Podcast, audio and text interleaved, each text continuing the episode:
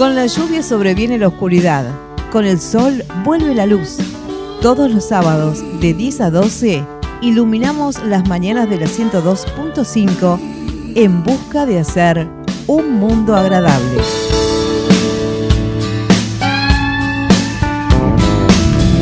Hay una lágrima en el fondo del río de los desesperados. Si usted ve a las 10 de la mañana un barco que viene con una pequeña luz en medio de olas enormes, seremos nosotros. bla bla bla bla. De 10 a 12, en la 102.5, aquí en el Muro Radio, en esta fábrica de ideas que hemos dado en llamar Ron y Sebi, hacemos un mundo agradable. Llueve sobre mojado. Al asesino Pasó mi editorial. Un león que lucha con una canción en la mano. Los violadores huyen de los jardines. Llueve sobre mojado. Pero dejemos de lado un poco el monólogo que fue mi editorial de casi 50 minutos y pasemos a presentarlo a él.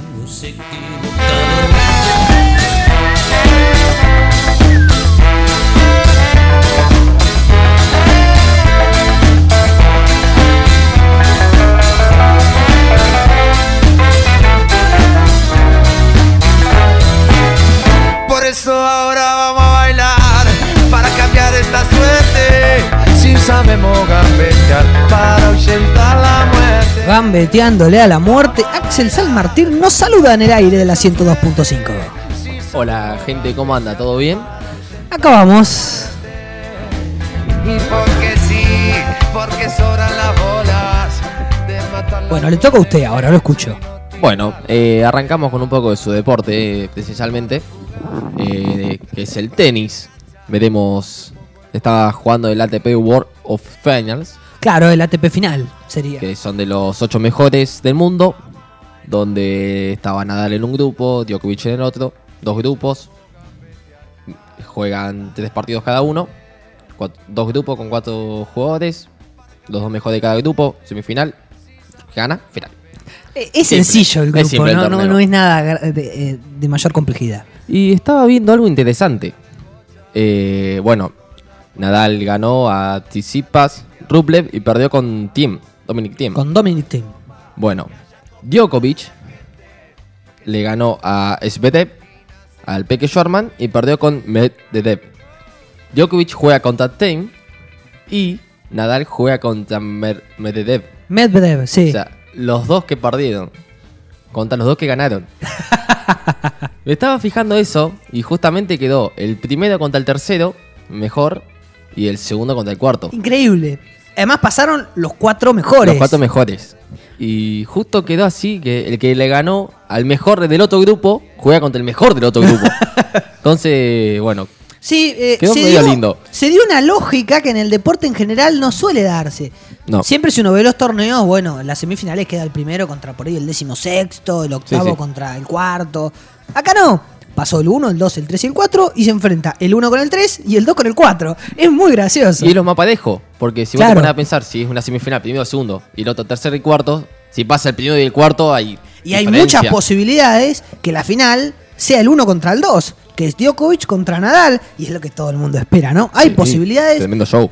veremos qué pasa, pero la realidad es que eh, el dato es anecdótico, gracioso y hasta te diría inusual, porque no suele darse de ese modo. Sí, no, la, la verdad que sí, no sucede.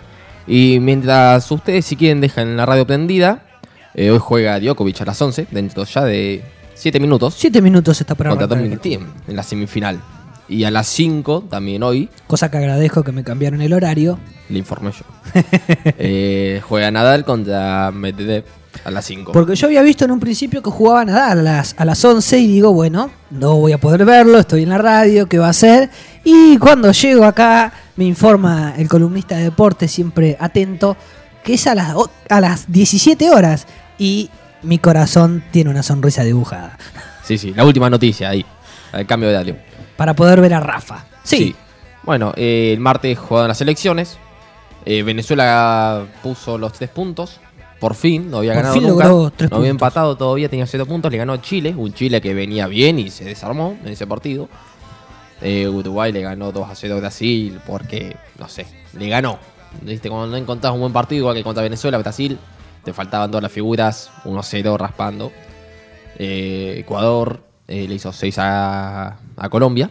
Toda una sorpresa, El la 6 a verdad. 1 ese yo no lo esperaba. No, nadie lo Por lo esperaba. menos un, un 2 a 0, pero un 6. Y es un es también algo que rompe lo- las estigmatizaciones. ¿Cómo va a ser 6 un equipo de Alfaro? Bueno, mirá, un equipo de Alfaro le hizo 6 y no cualquiera, sino una Colombia que, si uno se fija los nombres, son bastante interesantes.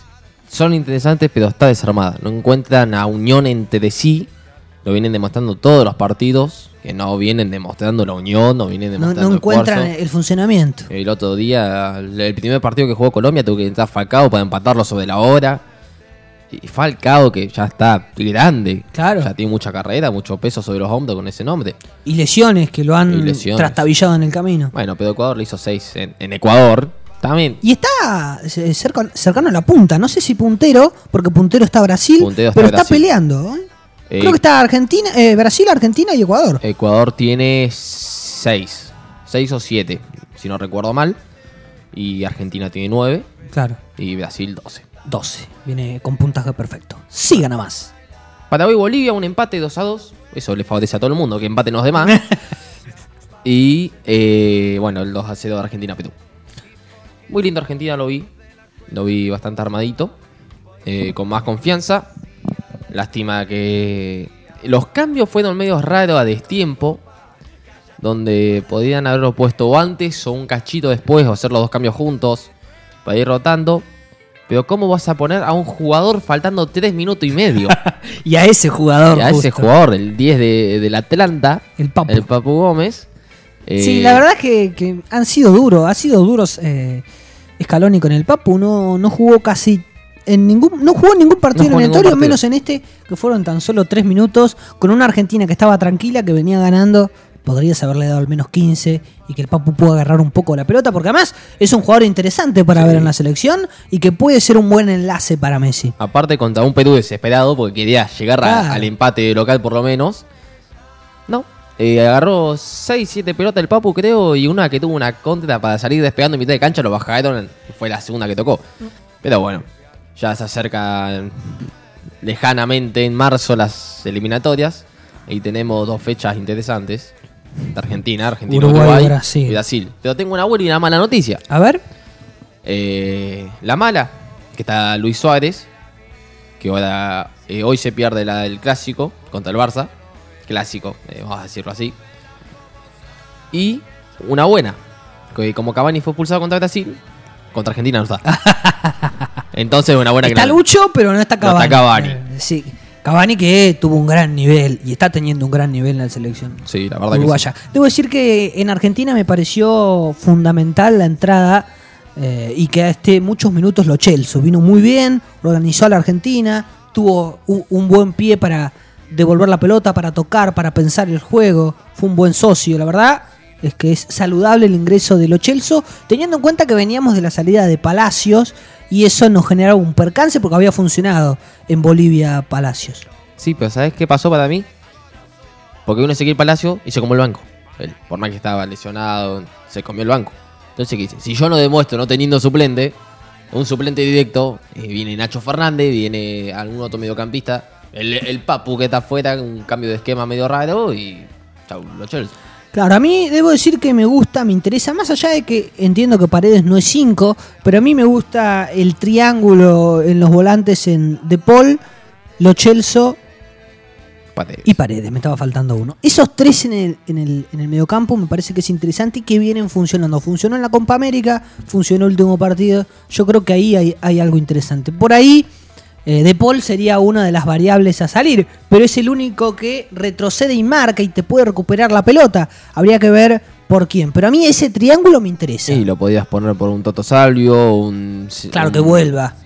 Un Ocampos. Claro. Ocampos se tira mucho de 5, de 4 a veces termina. Pero bueno. Esa sería la única variable. Pero esos tres a mí me interesan, me Sí, dan cierta ilusión. Falta que Paredes pegue un poco menos porque no, no sabe medir el momento para decir, acá te pego para cortarte. Claro.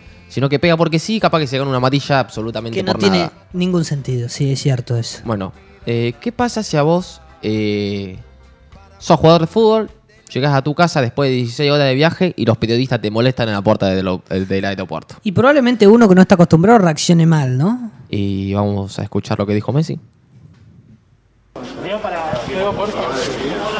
Digo para el chiringuito, ¿qué, qué te parece?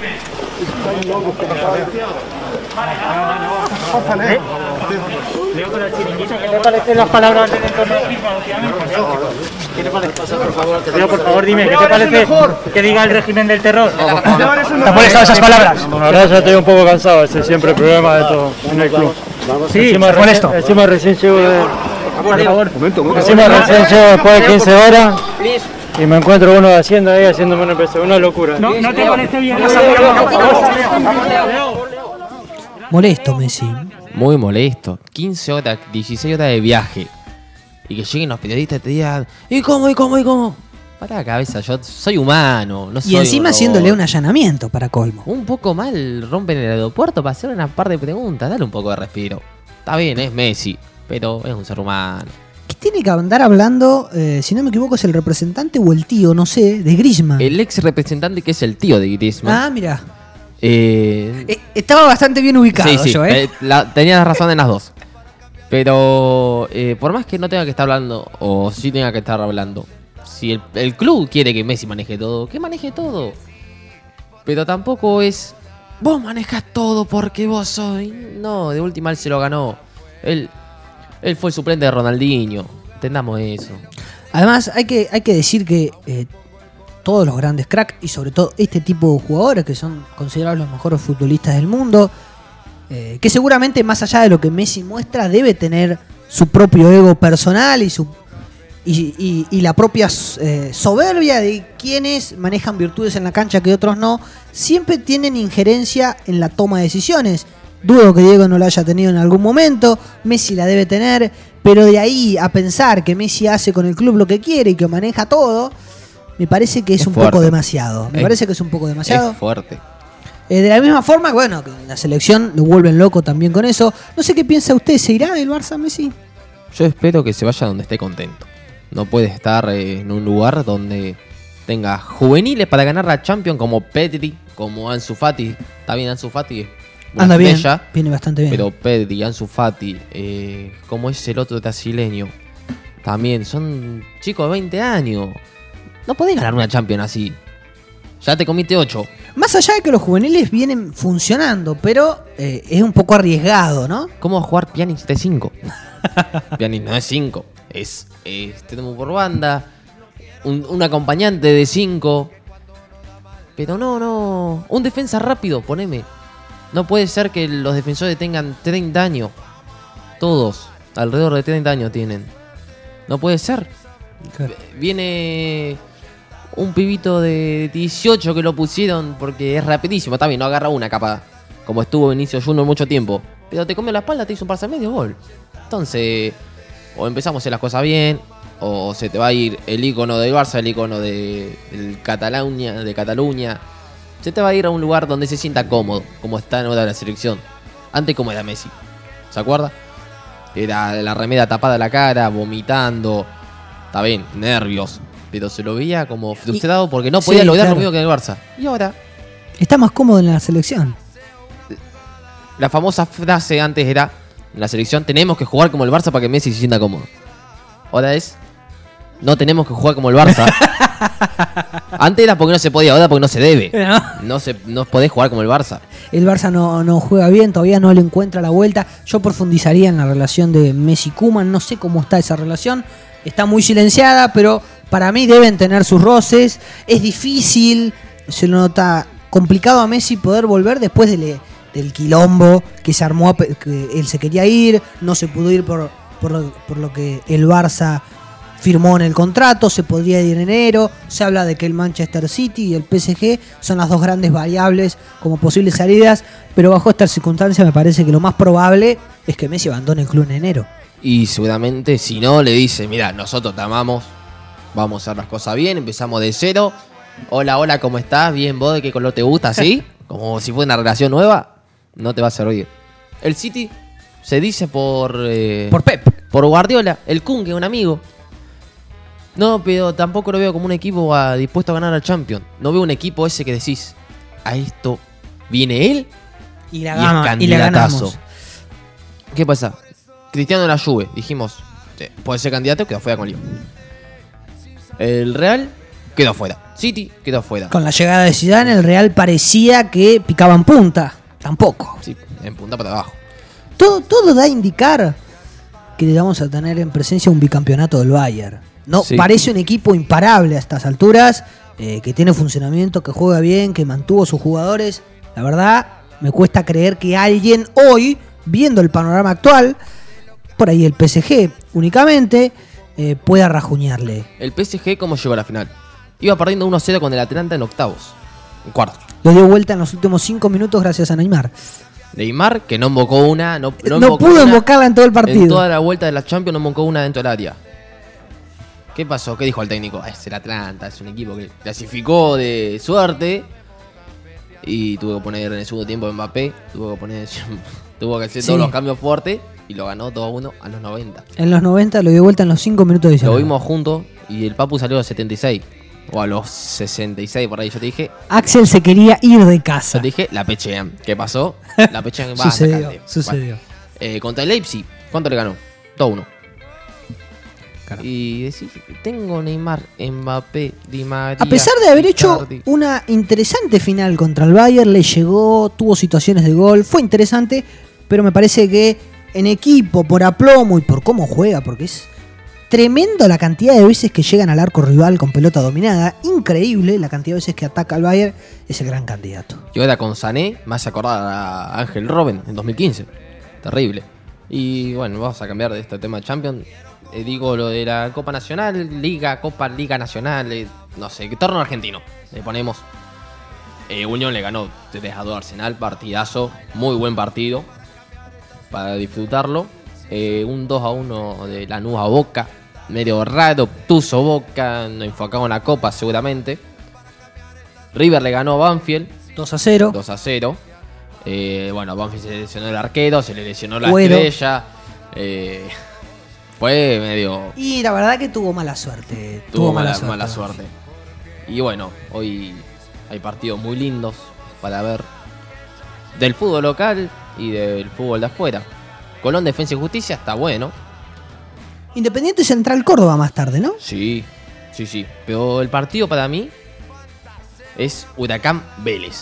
Con todo el Interesante. trayecto Sí, que tuvieron. con la historia que hay detrás de ese partido Eh, en la actualidad. Este tremendo. Así que se los dejo acá. Espero que disfruten la tarde y sigan bien. Axel, muchas gracias. Gracias a vos.